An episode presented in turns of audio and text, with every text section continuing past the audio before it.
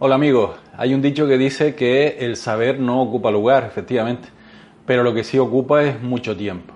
¿Y por qué digo esto? Bueno, eh, la gente que me conoce sabe que yo suelo asistir a, a, eventos, a jornadas, a cursos y me preguntan, oye Carlos, no se puede estar en todo sitio porque hay que hacer otras cosas. ¿Tú qué es lo que haces? ¿Cuáles son tus criterios a la hora de decidir si asistes a algún evento o no? La verdad es que nunca me lo había, me lo había planteado, era como una cosa como bastante intuitiva, ¿no? Pero bueno, he hecho una pequeña reflexión y voy a darle algunos tips por si, tips por si consideran que, que, les puede ayudar a la hora también de ustedes seleccionar aquellos tipos de eventos, porque está claro que hay muchísimos eventos todos los días y no se puede ir a todos, ¿no? Bien, eh, lo primero lo que yo me fijo es en el tema. Eh, yo tengo una serie de intereses. Eh, de temas de interés eh, a los que voy profundizando y me voy, voy aprendiendo cosas nuevas y lo primero que miro es si, ese, si esa jornada, si ese evento, si ese curso está relacionado con aquellos temas en los que estoy trabajando en ese momento. Luego otro tema de los que miro es quién organiza el evento. Eh, si veo que el tema está dentro de lo que voy buscando, sigo mirando quién organiza el evento. Evidentemente esto no es una garantía de luego con lo que te encuentras, pero bueno, también te da, te da pie a, saber esa, esa, entidad, qué tipo de ponentes trae, el nivel de los cursos, de las jornadas, etcétera, ¿no? Y eso también me ayuda a hacer una pequeña criba si no tengo mucha información.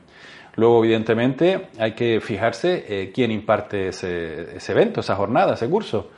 Eh, si ya lo conoces, bueno, pues ya tienes referencia, ya sabes un poco los temas que toca, el, el, eh, cómo lo hace, su, su, su, ritmo y su estilo, y a partir de ahí pues decides si, si vas o no vas.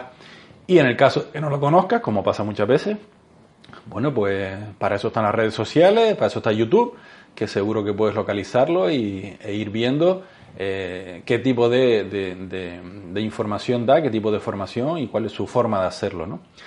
Hay otro tema súper importante para mí, que es el que hay una relación entre el tiempo del evento y la información que se va a transmitir.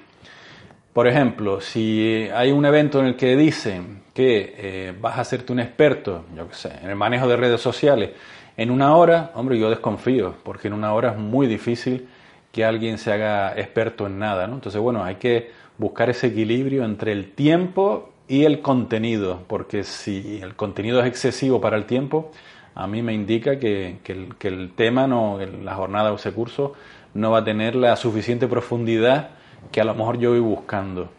Importante el networking, ¿no? Al final, esto, los eventos y los cursos sirven también para conocer personas que a lo mejor no, no, te, no te tropiezas en la calle y no te vas a poner a hablar con la gente que no conoces, ¿no?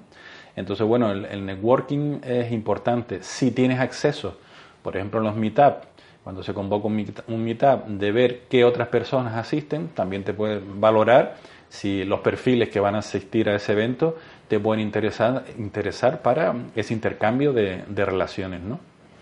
Coste.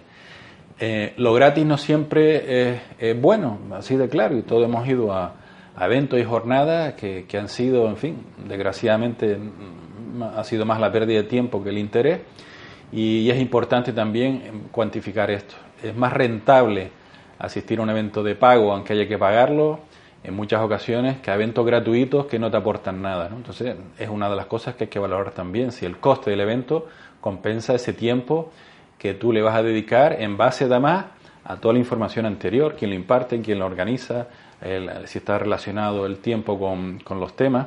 Evidentemente los temas de logística normal, el, el, horario que me cuadre, el día, el lugar, en fin, todas esas cositas que también miramos, ¿no? Eh, alguien diría, hombre Carlos, es que mm, si solo asistes a, eventos en donde ya conoces a los ponentes, pues evidentemente te puedes perder muchas cosas, evidentemente.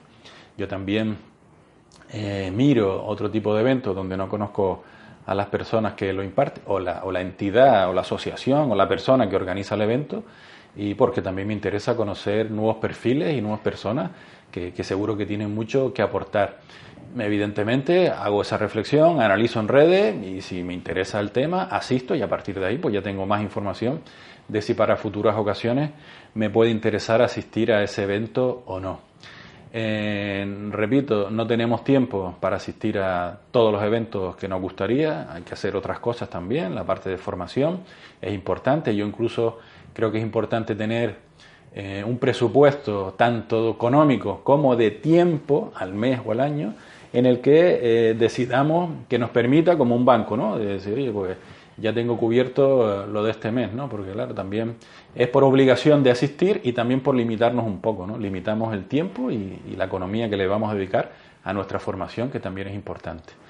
Bueno, pues igual que empecé, que les dije que el saber no ocupa lugar, evidentemente lo sigo manteniendo, pero sí que ocupa mucho tiempo y hay que saber racionalizarlo. No podemos estar en todos los sitios a la vez. Un fuerte abrazo y espero que, que les ayude estas reflexiones mías en alto. Saludos.